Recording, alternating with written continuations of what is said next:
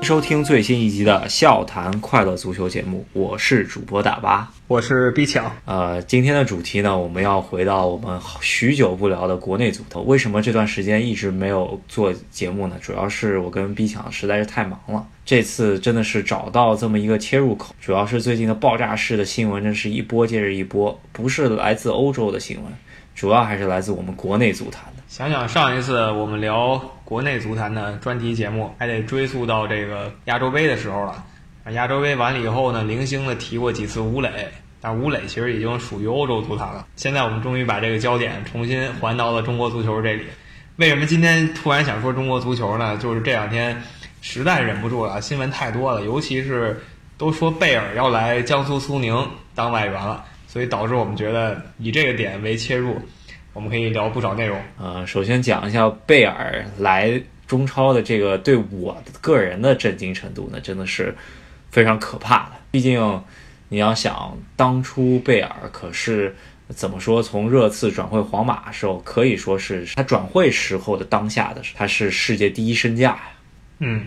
当时他是按欧元算，有大概一个亿。在之前呢，这是不可想象的，这是六年前的事情了。其实也现在没多远。转眼间，贝尔现在呢三十岁，三十岁对欧洲球员来说呢，老还不算老，只是中还在中后期吧？怎么就来中超踢球呢？一般说来中超想拿钱的吧，给大家印象都是南美的、非洲的，因为确实他们家里也需要用钱才来中超。那怎么欧洲的球员也开始有走这个路子呢？还是挺让人意外的。像以前觉得欧洲什么人来中国呢？加斯科因这种实在没人要了才来中国混混，当然还没有完全确定，起码不是圈内人是不知道的。像我们节目的话，估计也只能瞎猜一波了。所以说到贝尔呢，他来不来，呃，还不不能确定。那如果他来了啊，中国的中超后卫们，这肯定是一点办法也没有。贝尔跟咱们中国队是踢过的。有一次来中国踢了友谊赛嘛，他带着威尔士来了。威尔士呢也不算什么一流强队了，世界杯都没进，把中国打个六比零。贝尔那一场是随便突、随便射门、随便进球。所以你可想而知，如果他来了的话，在中超他一个人就可以搞定很多比赛。可能贝尔来的唯一担心吧，我觉得就是到底能不能健康，尽量保持能够出场。我觉得出场场均。我觉得怎么也得零点七球吧，对吧？只要一出场，还有就是他想不想认真踢，我觉得这个也是得打上这么一个疑问的。毕竟想当年特维斯转会申花的时候，我想，我靠，特维斯野兽都来了，这不得把中超后卫当猴耍吗？可是这后来发生了什么，大家也都知道了。所以说，球员到底认不认真踢，以及他到底能不能保持。呃，尽量不要伤病，毕竟贝尔的老毛病啊，咱们老是提到比目鱼肌这个问题，真的也是一直在那儿。这些年在皇马其实出场率并不高，一个就是他的比目鱼肌，还有一个就是皇马内部可能各方面人员关系方面来说，他他个人也是连西班牙语都不会说，所以说跟更衣室大佬们也处的不好，所以说他踢不太好。但是我在想。他这么一个不能融入的这么一个性格吧，你来中国这个汉语可不知道之后该怎么办了，是吧？你说他在西班牙不会说西班牙话，那皇马那些大哥们是不待见他的，像拉莫斯什么的肯定就不待见他。他来中国呢，他这种人肯定不会去学中文了。但是呢，中国球员还真不能把他怎么样，毕竟他的国际地位太高，中国球员就从业务上也得服人家。但苏宁呢？也是有其他不错的球员，你像特谢拉什么的，也是国际上有点名头的球员，所以就不会那么简单就服你贝尔。所以他要是还像在皇马时那么牛逼哄哄的，是吧？就很难获得队友支持。那就算你这么强，你一个人单干，也不能把苏宁带到他们梦想中的冠军位置。其实苏宁还是稳扎稳打，今年能够搏一搏亚冠吧，对吧？这个是他们的主要目标。说一说今年夏窗吧，那个。中超这个夏窗可是热闹非凡啊！我觉得保级争冠也好，虽然还没结束吧，但是已经是炸开了锅吧。首先，我觉得整个夏窗应该是从申花保级开始说起的，就是从一九年 年初开始，然后申花请来了佛罗雷斯以前的沃特福德前马竞的冠军教头，弗洛雷斯来执教申花这么一支球队。一直以为呢，弗洛雷斯是比较出名的呃欧洲名帅了，呃，所以说申花也是让他进行大刀阔斧的改革。也是卖掉了不少核心球员吧，这主要的就是秦升嘛，对吧？直直接就放给大连了。呃，在这之后呢，引进了尼日利亚的前锋伊哈洛，准备大干一场，然后上来就被上海上港给搞了一个 德比战的一个开开头黑吧，对吧？然后在这之后一直没法赢球，一直没法赢球，在弗维斯没法再待下去了。俱乐部内部人事变动，从大连把之前的总经理周军也请回来了。然后弗维斯裁了，出现了，呃，中超史上比有可能世界足球史上都比较罕见的，就是一个韩国教头来中国一年，然后只连续执教三个球队，这么一个帽子戏法，对吧？对，那说到韩国教头啊，崔康熙，他从大连走了以后，他接替他的是谁呢？其实也挺不可思议的，这居然把贝因特斯给挖到中超当教练了，这个是。我感觉啊，中超俱乐部牌面上请过最大牌的教练，毕竟里皮啊、斯科拉里这更有名的在于他们带国家队。那像贝因特斯这种西甲冠军，拿一个非皇马、巴萨球队拿西甲冠军教练，再加上一个当年不被看好利物浦拿欧冠的教练，这种水平的教练来到了中超，啊，看看能给中超带来什么改观。到目前来看呢？他基本感觉思路很简单，就是让卡拉斯科这种突出外援疯狂发挥，然后其他人做好他安排的本职工作，其实效果还挺好的。应该贝尼特斯上任以来应该是不败吧？上一场跟天津泰达打了一个技惊四座三比三，也是卡拉斯科真是一个人干吧，对吧？呃，感觉在崔康熙手下的卡拉斯科一把李天剑。直接用成了一把带锈的 乞丐用的剑，是吧？在贝尼特斯手下的这把李天金又再现神威了，我觉得是他的水平啊，明显是比中超球员高一截的。再配上这个会用他的教练，就大连战绩一下就起来了。你说他有什么大的变动吗？没什么大的变动。他又把纽卡斯尔他的爱将那那个隆多给买了，当然不是 NBA 那个隆多了。他把他买过来以后，两个锋霸在中超足够。畅行无阻了，其他人只要在后面归着都可以，因为有贝因特斯这种教练在嘛，所以别的球队很难拿这两个人有办法。不只是大连这边吧，申花这边也是保级的边缘。今年的保级形势呢，其实还算乐观。为啥呢？前面下面有两个垫背的，然后这两个球队呢，一个是天津天海，一个是北京人和。呃，天津天海我们知道，主要还是。年初的时候，就是崔康熙刚去的，那个时候还是他的老板还在自由状态中间，是吧？现在这个老板现在在哪儿？也是狱中人了，是吧？然后整个集团都瘫了，现在是由天津呃体育局接管这么一个球队，整个球队外援基本上全跑了，内援想大家都想走。天津天海这个超市呢，还没有完全开张吧？队内的 U 二三国脚首先是被。广州恒大挖了一波，对吧？年初的时候，然后现在队里的一些年长一些的国脚，基本上也是人心惶惶吧。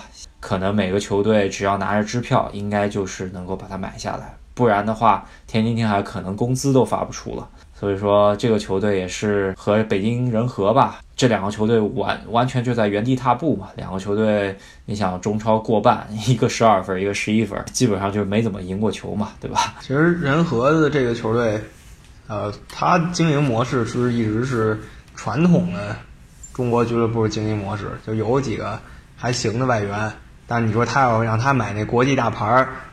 想都别想，然后国内球员也就那样。其实这是我们小时候看中国足球最常见的一种状态。可能直到七八年前，有人开始从欧洲直接挖人，典型就是巴里奥斯这种的。当时在我眼里是想都不敢想的球员，才改变了中超格局，才成了现在这样。那仁和这种还坚持老风格的球队，当然他不是故意坚持，他没钱嘛。那这种球队早晚就得下去。主要还是。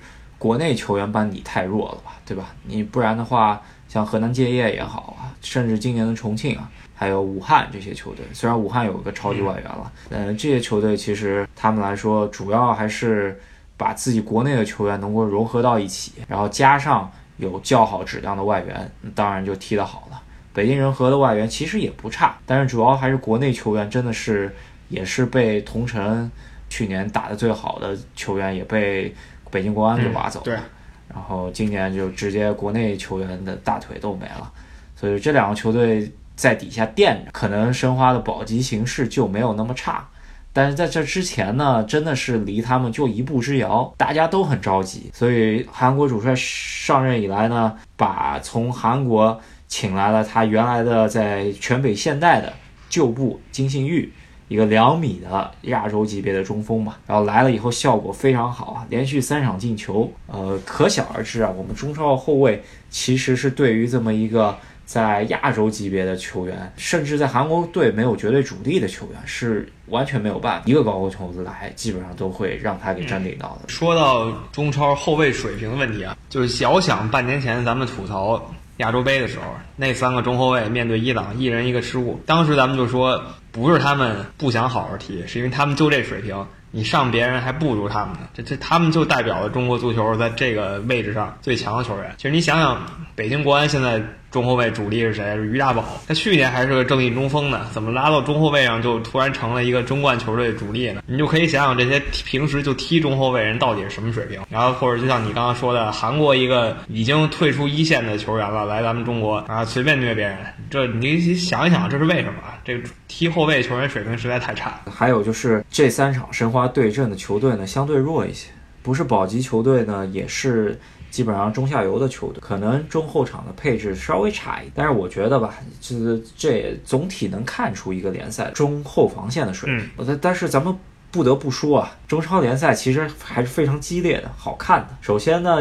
后卫水平之差，那就衬托出了这么一个豪华的进攻线嘛，对吧？因为每个球队砸了大价钱的球员呢，其实都是堆积在了前锋线、中场线上，然后这也就导致了前场非常好，后场真的是防线如渣。然后每场比赛呢，失误一多呢，进球就多，那当然比赛相对激烈就好看了，对吧？你其实想想，中超排名前面的球队，每一个球队的进攻外援。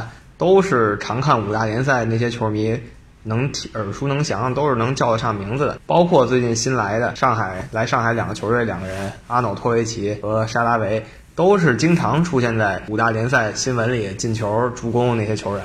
他们现在一股脑来到中超了。然后呢，恒大呀、国安呀，刚才说的大连呀，这些球员之前的前场队员也都是名将。那这些人加到一起，就造成你刚刚说的，动不动就。随便虐后卫呢，开始有人想是不是能靠这些优质外援把咱们国内球员的后卫水平提升一下？你最后发现水平还是那德行，心里反倒崩得更厉害了。嗯，咱们也就想想一想看啊，中国的后卫在就是亚洲级别的伊朗，可能亚洲一流水平的伊朗前锋面前真的是不堪一击。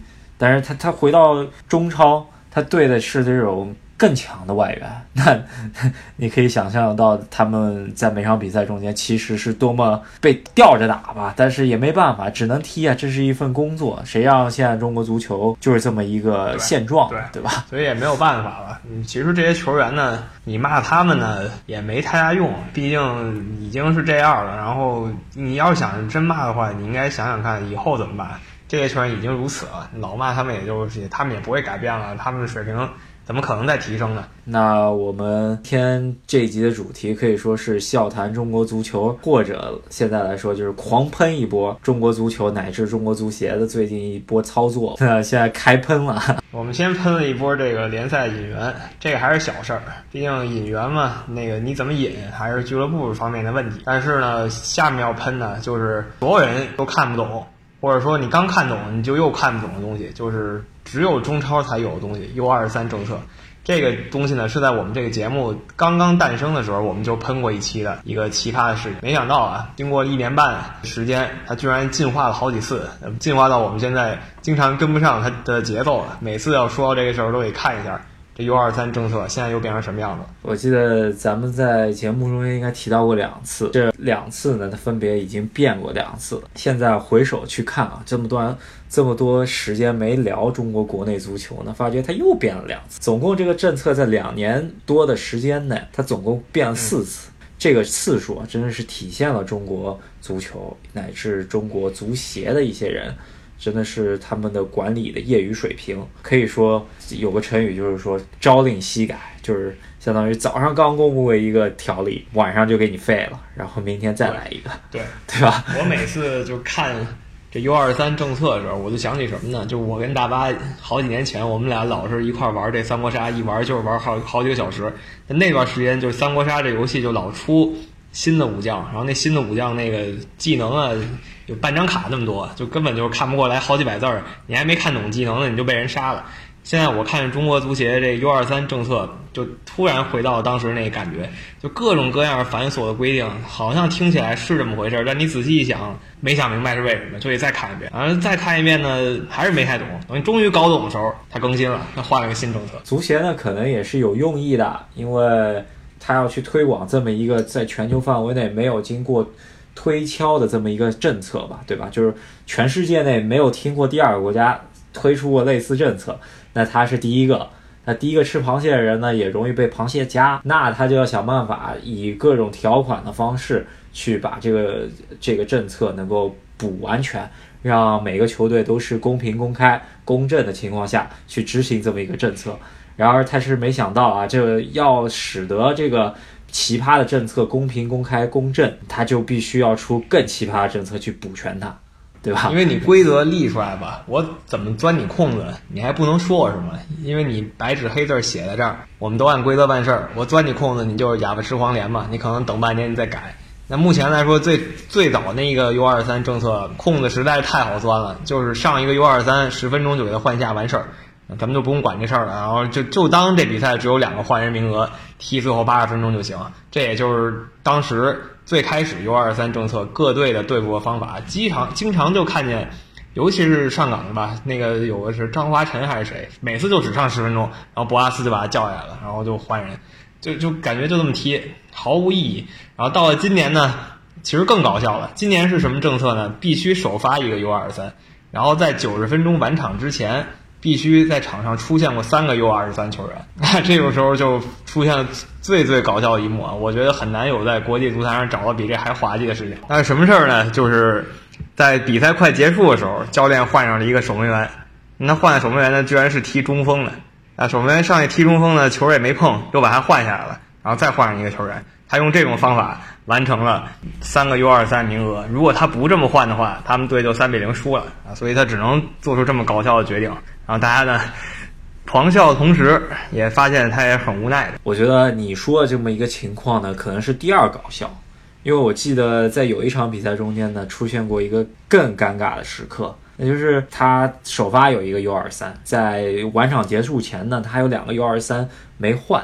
他当时呢，先换了一个 U 二三的前锋上去，然后是个角球，然后这个角球开出以后呢，那个 U 二三的前锋非常神勇，把这个角球给顶了进去。你可以想象到，这对于这么一个 U 二三小将，他能够在进呃上去一分钟的情况下把球顶进，对于他的信心是多么好的一个提升吧。然后没想到是教练为了把这场比赛的胜果给保持住。他并不想在场留多一个前锋，所以说他当时他手上必须还得再换一个 U 二三的情况下，他就选择了把刚刚进球的这个 U 二三的呃前锋再拿替补席上的另外一个 U 二三球员给换了下来。所以说一个小将他的整场比赛的热图呢，就是从中圈跑到了对方禁区里面，把球顶进以后，又从对方禁区里面跑回了中场那个换人的地方。这么一个热图，你说这个事情到底是政策，到底还是帮助年轻球员呢，还是不帮助？说到这事儿呢，足协他本意或者说他对外宣称的意思，那就是说我要帮助年轻球员。那年轻球员就是 U 二三以下的球员呗。啊，目的呢，帮他们建立信心，给他们时间。那归根结底，目的呢是让他们参加 U 二三级别的各类比赛，然后为国争光。那为国争光完了呢，足协就可以。拿出好的成绩，那他们自己呢也也很爽。说白了就是这么简单的事儿。但是你看现在出现了两个意外的事情吧。第一个是 U 二三球员变成二十四岁以后啊，就再也没有机会了，因为他们能当时能踢，不是因为他们实力够，就是因为他们必须得上。他们到二十四岁的时候呢，该什么样还是什么样，就接着坐冷板凳，就再也上不了。另一个就是中国 U 二三队。在这政策实行两年以来，其实出征了不少比赛了，但每次呢，其实都被爆得挺惨。所谓明年呢，就是奥运会了，东京奥运会。对吧？这个大家目标是为了冲击东京奥运会，但是现在来看呢，痴人说梦吧，只能说。在东京奥运会的参赛权问题上来说呢，中国队也是费尽心思了。首先，咱们也可以看到，对于一个国家的 U 系列的一个国家层面的球队来说，一般来说，不管哪个国家吧，西班牙也好啊，意大利也好啊，或者再说巴西也好啊，你一般去看这么一个教练人选呢，一般是名不见经传，可能名气都不小。然后你再一看中国。U 系列的这么一个教练，他是谁呢？他是希丁克。你可以想象到，这么一个起码是千万呃工资级别的教练，咱们足协请来干嘛？就是为了搏一搏东京奥运会的。甚至有人说，这帮 U 二三的球员呢，是为了中国能够稳定进入到世界杯二零三零年做准备。说这些呢，很安利的举一个，就是你老让这大学著名教授来教这个高中生，你教他们。这个说实在的不匹配。这大学教授要能教会某一个高中生，那高中生早就在皇马和巴萨的时候，他还在这儿干嘛呀？所以就是说他不行，就是不行。你请谁来都不行，你还不如请一个就是稳扎稳打一点的，咱们形成一套自己的风格，坚持下去，坚持这么十几年，你也比现在希望大点。说实在的。然后呢，希丁克手下的这支 U 系列的球队应该出征了不少比赛啊。他个人所带的上一届土伦杯真的也是挺惨的吧？第一场打的爱尔兰队吧，其实是比他所带的这个年龄段比人家要小一岁的这么，然后输了一个惨败，然后好不容易缓了一下，赢了一场巴林队，对吧？不然呃，赢了一个。比咱们世界排名还低的，在亚洲级级别的这么一个球队，再回过头来零比一输了墨西哥，最终小组没有出现。这是希林克所带的球队大赛的一个成绩吧。在这之前呢，比希林克所带球队年龄段小一届的这么一个球队，他出征了国内的一个亚洲级别的比较出名的一个 U 系列的赛事，那就是熊猫杯。然后这个比赛呢，真的是让我们看到了。就是我们的青年才俊们在亚洲级别上面的差距了，对吧？对，这个比赛呢是中国主场办的，所以叫熊猫杯嘛。说白了是想找其他球队来跟中国队练练，让中国队找找感觉的。结果最后变成什么样呢？就是其他球队轮番把中国队给虐了一遍。那你说以前你要找个什么世界排名还不错的球队把中国虐了呢，我也就认了。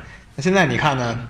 韩国苦主一个韩国球员连进三球，戴了个帽把中国给打打服了。另一个球队泰国，这也是咱们中国不提了。你现在过去这么多年了，没人觉得中国还比泰国强了吧？也是上半场就二比零解决战斗了。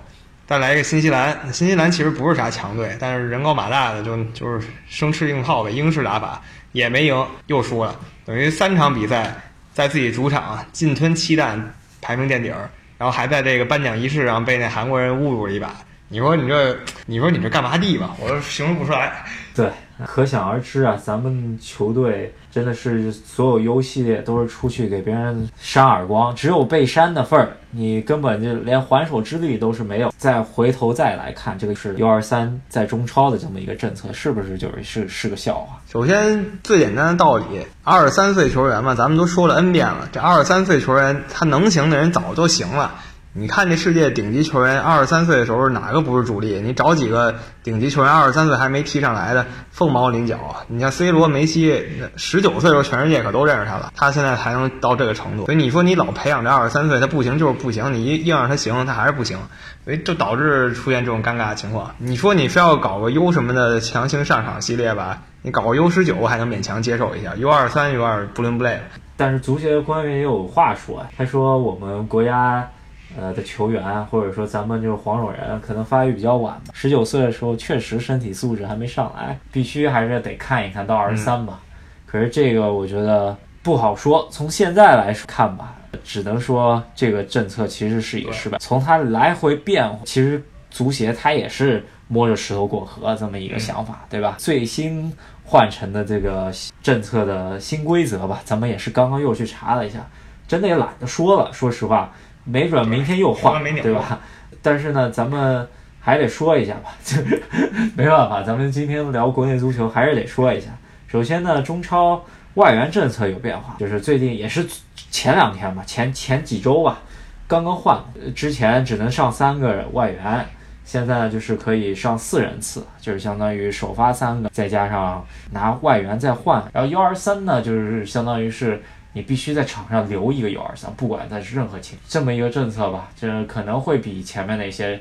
U 二三政策稍微更好一点，我也不懂到底好还是不好吧。反正足协最后遮羞布嘛，就是说亚洲人身体发育晚。你一看青年队比赛的时候，中东那帮沙特、伊朗的都是满脸胡子的，一脱衣服好，浑身都是体毛，人家发育早。咱们这边呢，可能到二十三四岁才有人逐渐有这种状态。那现在又被打脸了，因为日本跟韩国一边出了一个顶级的青训妖人吧，最起码在各大网站上。或者说各种游戏里，他们的评价都是非常高的。你再看日本那小孩儿，你看着他就跟武大郎似的，但他一踢球，真真是这么回事儿啊！你真觉得这不是中国足球足协常找那几个借口可以概括了的？这个久保建英吧，也是刚刚在皇马的国际冠军杯的热身赛中间上场踢了拜仁。有兴趣的朋友们也可以上网去搜一下这个集锦，就这个小孩儿。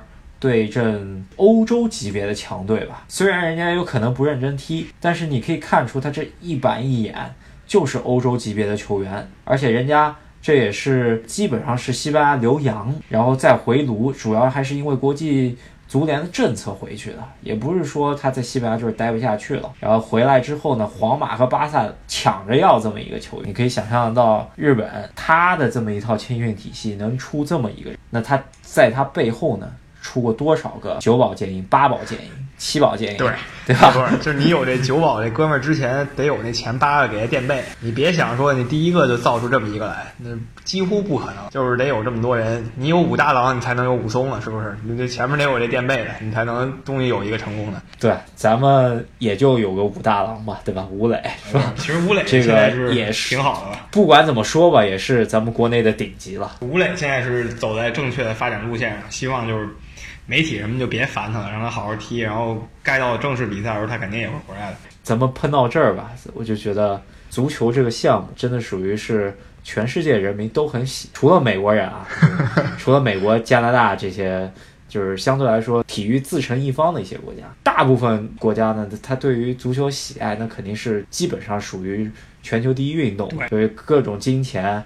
各种人力、物力、财力都是投入到了这项赛事中，也是有很多正确的例子来证明，足球唯一走好的道路，那就是你好好培养你的青训教练，好好培养你的整个的青训体系，然后呢，让好多孩子认认真真投身到踢足球的事业中。可能十年、二十年，一波人再加一波人之后，你的足球事业自呃，你的足球水平自然就会。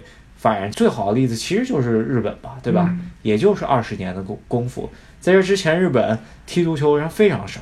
那个时候，他的第一运动是棒球，那人家就也是从完全踢不过中国，到现在根本不不惜的跟中国踢了，派个三队就是把你一队随便一虐了，这样是吧？你想想，这时间飞快，九八年世界杯的话，我都还有零星记忆呢。其实就是这转瞬间的事儿。到了现在就已经差了好几个层次了，所以老生常谈了嘛。你错过这么多战，就别再错过现在这一战了。那目前来看呢，足协可能还没有起幡然悔悟，他想的还是老子要赶紧出成绩。那现在想出最最最最最后的底裤，把这张底牌彻底亮出来，就是什么呢？就是开始规划外国球员了。这招用出来以后呢，在我眼里啊，已经是中国足球最黑暗的一天了，比那个当年的什么五幺九什么还黑暗。因为在我眼里呢，这就是中国足球彻底放弃了自己努力的这种精神啊！别跟我讲什么什么什么规划球员能把中国足球的氛围带上来，我反正没觉得有这个感觉。那么多大牌外援也没见中国足球有什么起色，规划球员来就有起色吗？其实也是扯淡。这个方面呢，我跟 B 强呢是其实是有一点分歧。呃，我只能是我只是想说啊，就是规划它它确实比较恶心。可能别人家的规划还是能明白点儿，就你比方卡塔尔也好，早期的日本他也有规划。可是中国足协的这次规划，就我不是不支持规划，但是中国足协这次规划真的是我不是特别支持。首先吧，我觉得规划，你比方说规划两到三个顶级的外援，能够带着我们国家队进在世界杯预选赛中间起码错一错日本、韩国、伊朗、沙特，呃，现在数也数不过来了，后面还是澳大利亚什么，甚至叙利亚吧，对吧？这咱们的水平其实都不如。呃，再说碰真碰着泰国，你跟他硬刚一发，也不一定能踢得过，是吧？但是咱们加了两到三个前场的。这么一个在中超证明过自己的外援，在亚洲级别能踢得上的外援，咱们还是有信心可以跟他们搞一搞的嘛，对吧？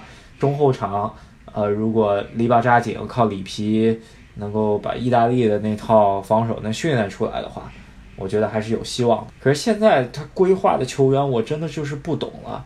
他总共虽然这这个都是小道消息吧，就是打引号的小道消息，也基本上是大街小巷大家都知道，对吧？中国已经有了第五十七个民族巴西族了，是吧？这五五个外援可能现在马上就能参加世界杯预选赛的这五个外援，就是恒大所引进的这五个人，呃，一个高拉特、阿尔克森、阿洛伊西奥，还有重庆小摩托，是吧？费尔南多，还有就是。呃，阿兰这五个现在在中国待满五年的巴西人，他能够帮助国家队助国家队一臂之力。可是咱们也也看到啊，我在报这些球员中间，有些球员甚至都已经踢不上中超了，对吧？也那个阿洛伊西奥已经去到中甲了。这个规划我觉得就有点猫腻了吧？不管是怎么着，呃，我觉得这里头肯定是水分有，具体是怎么着，咱们也不好多揣测了。当然，坊间消息有说是经纪人挣钱啦。或者怎么着？我觉得咱们这个钱如果真的投到青训里头，一个规划外援的钱能造多少片足球场，能让多少个小孩每天有足球踢？我觉得这才是比较重要。你真的去规划一个阿洛伊西奥，到最后四十强赛里皮也用不上，这有啥用？接着你刚才说的，比如你规划了一个阿洛，然后呢你是高拉特，然后埃尔克森，这什么所谓巴西 N 叉几上，然后呢上了以后呢，你后方还是那几位大哥。对方比如一孙兴民，一个单骑闯关把你爆了，那你又输了，那你还是没出现，你不就成了笑柄了吗？你首先你规划这些跟中国一点关系都没有的人，赢了对方也能笑话你，你输了对方就把你笑掉大牙了。然后大家也要明白，我们为什么要看国家队比赛？国家队比赛其实你看多了，你发现其实比俱乐部水平差多了。你就说是法国跟德国踢一场，那有皇马跟巴萨踢一场那么精彩吗？那肯定是比不了的。那为什么要大家那么狂热的看国家队比赛呢？比俱乐部狂热多了呢？是因为这有一种归属感。那这种归属感无非就是我们俩说一样的语言，或者说我们有一样文化背景，再者说就是我们血统一样。就这三种可能，还能是什么呀？那你现在找这几个巴西人，第一中国话，啊，顶多你好谢谢，就这俩词差不多了。还有某些俚语吧，对吧？对，血统上呢，实干的也打不着。那文化呢？人家是地道巴西人，咱们是中国人，那更更是完全打不着关系了。那你说你他代表你踢，你能找到什么归属感？你要是说我要就要这面子，我就要这国际上的面子，那恒大已经拿了这个亚洲杯冠军，呃，亚亚冠冠军两次了，这面子还不够啊？我觉得你国家队还想靠这找面子，就纯粹是自讨没趣儿啊！还有人说什么早晚真香定律都会印证在这些反对规划的中国球迷上。反正我不觉得，我觉得要靠这些人进了世界杯，也得被别人笑话，肯定是被各个国家笑话的。没进的话，那就不用想了，我都不想出去提这事儿。呃，我最怕最怕的就是你把阿罗伊西奥这这些人规划进来之后呢，你还是出不去，对吧？你可能会阿尔克森、高阿特，你真的在四十强赛的时候还是能指望一下。阿罗伊西奥，我觉得你真的不到亚洲级别的时候，他你真让阿罗伊西奥去踢一个日本国家队，他能踢吗？对吧？他踢不了。我跟你不一样，就是说我可以接受有巴西球员来帮助中国国家队踢，他的水平确实比中国国家队的现有的前锋强，那他就上。你不能去规划一个还不如现在呃中国国家队有些前锋的球员吧，对吧？这个就是纯属于浪费钱了。然后到最后，朱安。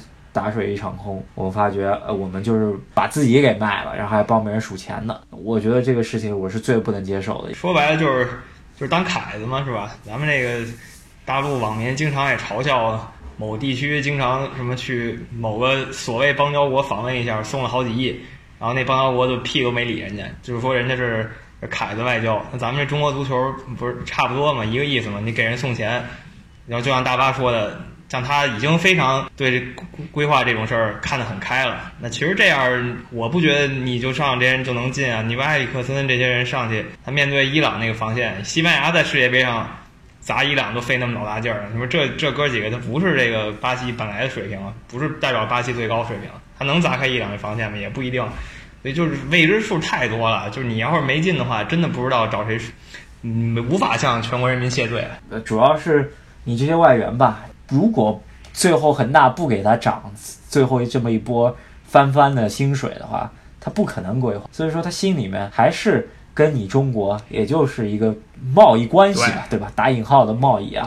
他个人啊，就是球员在踢国家队的这么一个心态上面。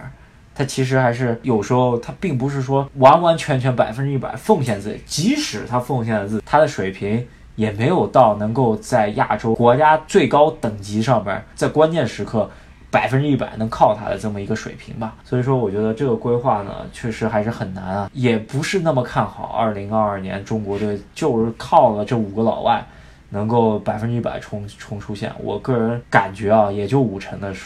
把握是吧？对，但另一方面呢，也要提一下，就这些老外，我是非常非常非常反感。但是呢，像李可他们这些本来就有中国血统的球员，这个来了，我觉得一点问题也没有。毕竟这个人家血统在这摆着呢，跟咱们离那么近，只是可能文化上差一点，但这没关系。我觉得文化语言占一个就可以了嘛。或者说有一个，比如说有一个那个英国人，然后他可能从小生长在中国，他们几乎没去过英国，他想给中国踢球，我觉得这也没问题。所以现在你找的这些巴西人就是，哎，一点关系没有，让人很尴尬。就什么叫国家队比赛？如果你知道一零年郑大世他给朝鲜踢的时候，他那个满腔热血的感觉，这叫为国家队比赛啊！你再去看那个最近踢那非洲杯，那帮黑哥们儿他们给国家队踢球的时候，那种激情澎湃的感觉，那个叫国家队比赛。回头你这几个巴西的所谓的中国国家队队员吧。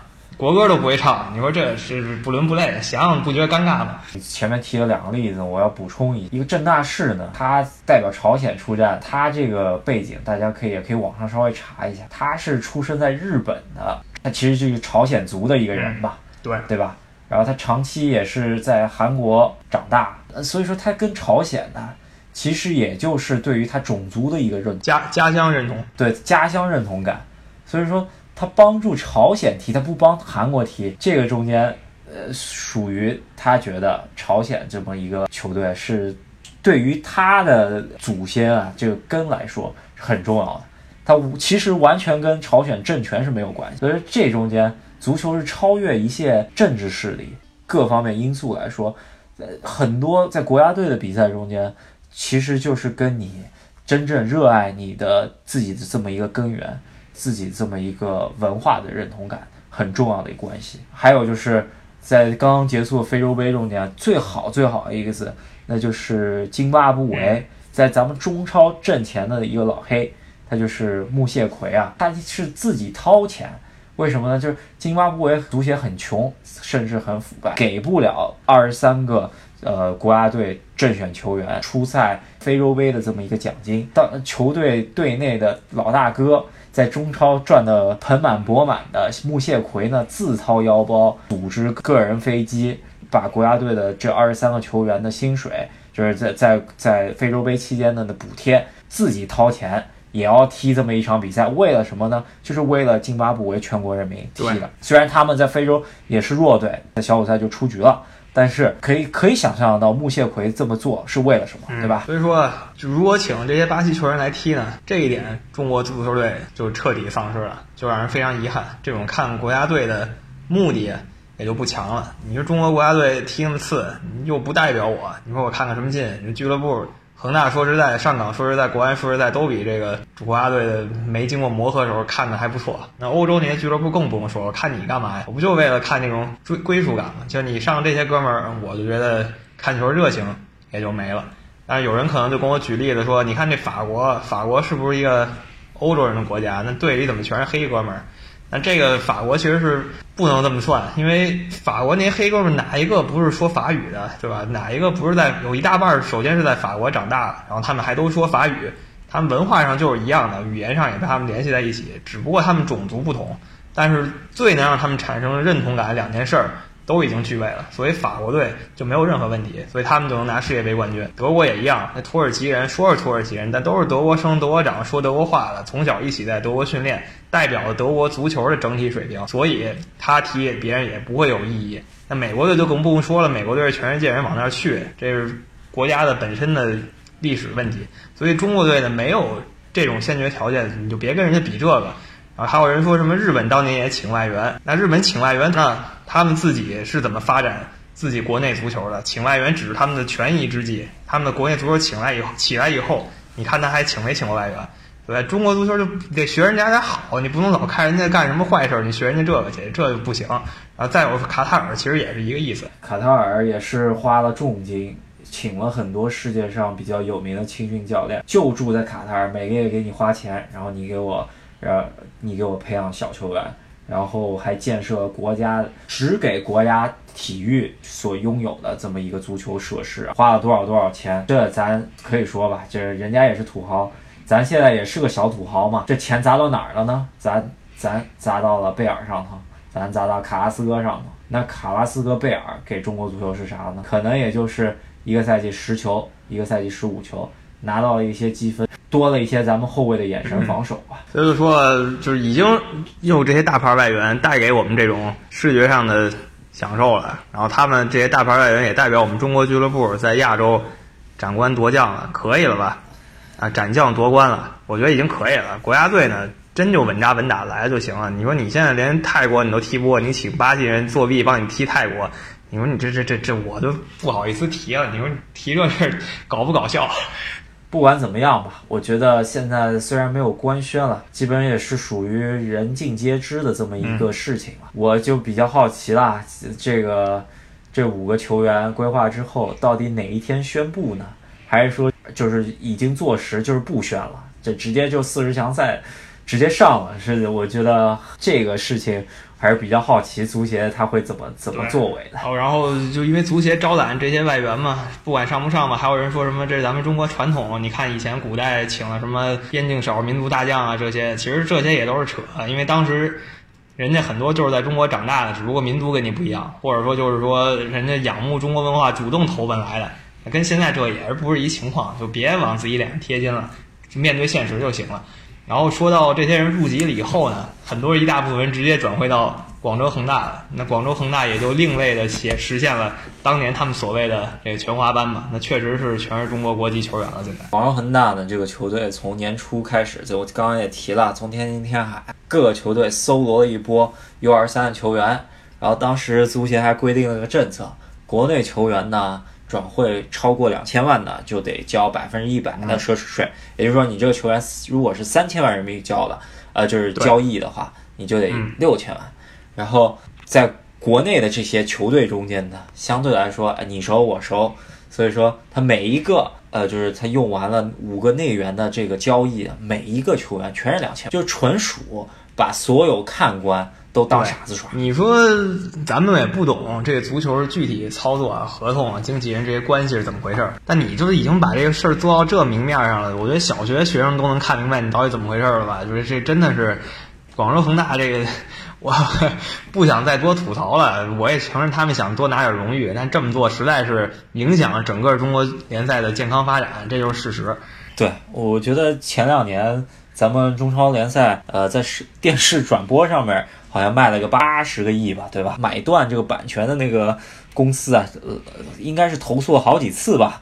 主要还就是这个足协真的不想好好搞搞这个联赛，就纯为了国家队服务，而且出了这些政策，甚至都是倒退，然后让国家队反而不受益，反而退步的一些政策，真的是在商业上面也倒退，在国家队的成绩上面也倒退。这属于真的是花钱办坏事儿。我 觉得就是现在这个状态，你还不如就跟津巴布韦足协似的，干脆啥也别干了。然后反正中国有这有志之士，会出钱让中国国家队参加一些大赛的。我觉得这个是没有问题，我绝对不怀疑这一点。可能踢的还比现在好呢。对，但是现在也是有志之士啊，对吧？那个许里皮现在的薪水肯定不比原来低吧？原来一半是许家印给的，那今年。现在是谁给的？说实话，咱们也没报道，报道出来估计是谁给的，还真不知道了，对吧？我们就是完全不知道，我们看到就是没说什么，我们就哦知道一下，他没，然后呢，简单分析一下具体的内幕，我们怎么可能知道呢，对吧？但是就还是那句话，你请里皮来执教中国队，一个防守著称的世界名帅，那你现在后卫就这水平，你怎么实现他的防守战术？那最后的结果就是咱们半年前刚看到的。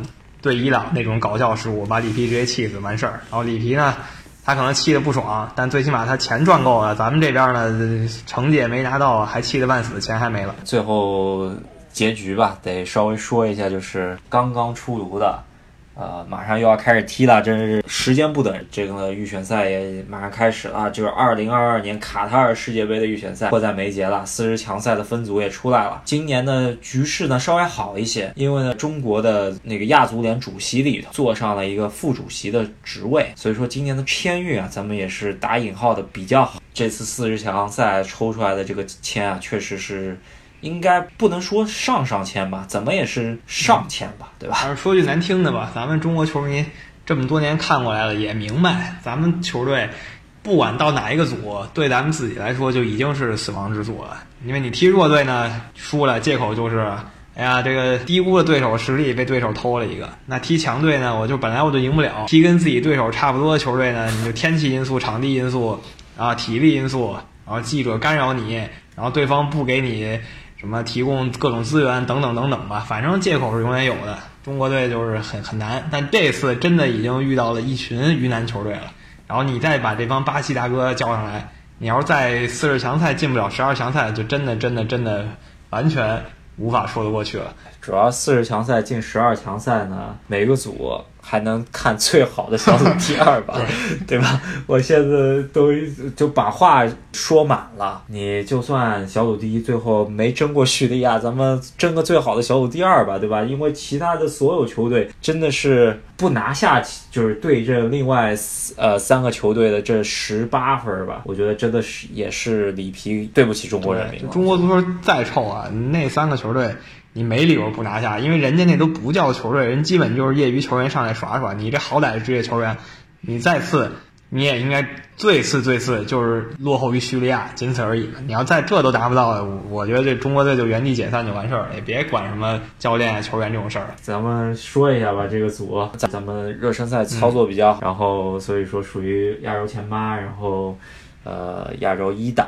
抽到这么一个组，二档呢是其实二档还算强的叙利亚吧，对吧？为什么说呢？因为叙利亚起码在上届世界杯的预选赛中间进入到亚洲区的十二强，然后呢，在咱们的主场西安还把咱们给。咱们给干翻了是吧？然后人家那个球员跑到西安去购物啊，觉得咱们这个地大物博，买东西都这么好买是吧？在马来西亚，人家都没有主场，人家那个战火纷飞，在马来西亚跟咱最后靠任意球把咱给逼平了，这么一个球队。所以说咱们前面也是把话说圆了吧？这个叙利亚据说啊，他因为上届世界杯有些球员都老了，所以说他就水平有明显下降啊。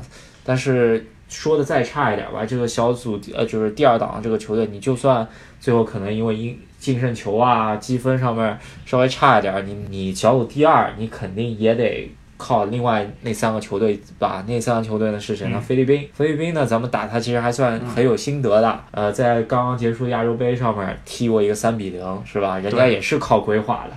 人家那个规划比咱猛一点，就全世界找找能来的球员，只要钱也没那么多，所以说他们规划那些球员属于就是英甲水平，对英冠可能，但有好的守门员，对，人家有一个之前在英超的这么一个守门员能够回来吧，对吧？但是相对来说弱一点，咱们应该能拿下。我觉得他水平跟香港可能伯仲之间吧，咱们拿香港也挺难的，我觉得。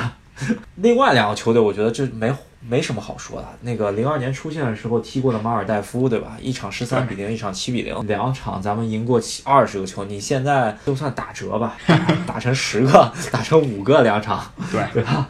还有一个关岛，关岛什么球队我没看过，反正我看没没看过关岛踢球，可能就是世界国际足排名倒数前十，应该是有关岛吧？对，总而言之啊，就是这些对手里一个叙利亚。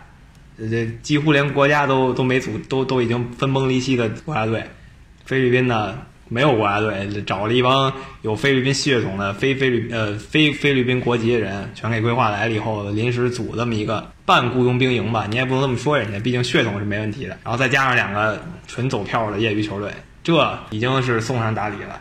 当然，其实对叙利亚来说也是送上大礼了，因为这个一档球队他总得遇上一个，那谁不想遇上一档球队里明显最弱的中国队？对，所所以反观来说呢，叙利亚出了一个上场天 没错。咱们也就吐槽到这儿吧。中超联赛非常激烈，传统三强恒大、国安、上港真的非常狠。上港刚刚也提了，阿诺托维奇来之后上来就进球。北京国安呢，巴卡布疯狂吐饼，然后再加上比埃拉在对仁和的时候受重伤吧，可能也得一个多月才能恢复啊。这个真的是广州恒大时隔多少几百天吧，重新回到中超。积分榜第一，可以看到广州恒大买了这么 U 系列这么多国脚吧，其实踢的还算不错，起码杨立瑜、呃韦世豪这些球员还是在中超赛场上有所斩获的。希望恒大吧，还是多在竞技上面做事，还是少在盘外去操作很多比赛的事情，把中超联赛起码更像一个正常的联赛吧，别成了政治联赛。就是这样。总结一下这期呢，我们就是没个好气儿，疯狂喷。首先是吐槽了联赛引援，然后就开始喷 U 二三政策，然后狂喷这个规划球员的事情，然后最后啊简单回顾一下联赛。毕竟日子还得过，联赛还得踢。然后中国足球呢，目前这样很难更好了，但是也得默默的支持吧。但是他规划这么多球员以后，我就开始心里有点不爽了。但是 希望啊，希望规划以后，这是。短暂的一个计划，真正的办法还是对像日本队当时那样。虽然我是非常讨厌日本队的，但是他这件事儿做的一点问题没有，就是暂时规划几个人可以忍受吧。但是呢，你得把这个真正的硬实力提上。你要这提不上来，就真的让人觉得说不过去了，彻底说不过去了。那我们今天聊了那么多，希望大家呢也是默默支持中国队吧。四十强赛好运，起码让我们挺到十二强赛。看一看规划以后呢，咱们这个国家真正一流的全部中国国籍的球员，能不能跟日本、韩国他们培养的这些亚洲顶级球员抗衡一下？看一下，别真的活不到十二强赛，那就真的搞笑了。但我觉得十二强赛百分之九十五吧，应该还是能去。这个应该没问题。那真的进到世界杯吧？我觉得啊，我现在心里就是觉得是五胜的机会，还得看分组。没错，呃，大概的意思就是不要以为规划了咱们就稳了，没这么简单。那这期就喷到这儿了。如果有球迷赞同我们的意见，欢迎一起喷；然后反对我们意见呢，还是像以前一样可以跟我们讨论。我们还是。啊，秉着客观的态度跟大家讨论的。那如果喷的话，我们就一起喷就好了。那我们赫斯基大帝呢，也是刚刚开了微信公众号和微博，虽然一直没有时间维护啊，真的是最近实在太忙了。咱们也会慢慢把我们的球迷的社区给建设起来。现在我们的微信群里头啊，大家讨论非常激烈，基本上每天一有消息，一不看就是几百条。然后呃，也是非常欢迎大家来加入到我们群里面，是可以给我们。微信、微博及喜马拉雅的私信箱里面，你们的微信号，赫兹亚蒂就会来加你们，然后把你们拉到群里。赫兹亚蒂的足球群呢，只聊足球，也是欢迎随便哪个球队的球迷，大家畅聊足球吧。那足球是就只踢的这个足球，足球宝贝不算，嗯，足彩呢这都不算我们的讨论范围内，纯聊足球的这么一个对平台吧。感兴趣可以私信私信一下。我们呃喜马拉雅的公众号，然后上面呃你们的微信号，然后我们会加你们。那这期就聊到这里，希望中国足球，希望它触底反弹吧，对吧？现在已经是在低谷中间了，越走越低。我们希望证明一个十三亿的国家能够每一个中华儿女能够建立起这么一份骄傲吧，对吧？就是这样啊，这期就说到这里，咱们下期再见，下期再见。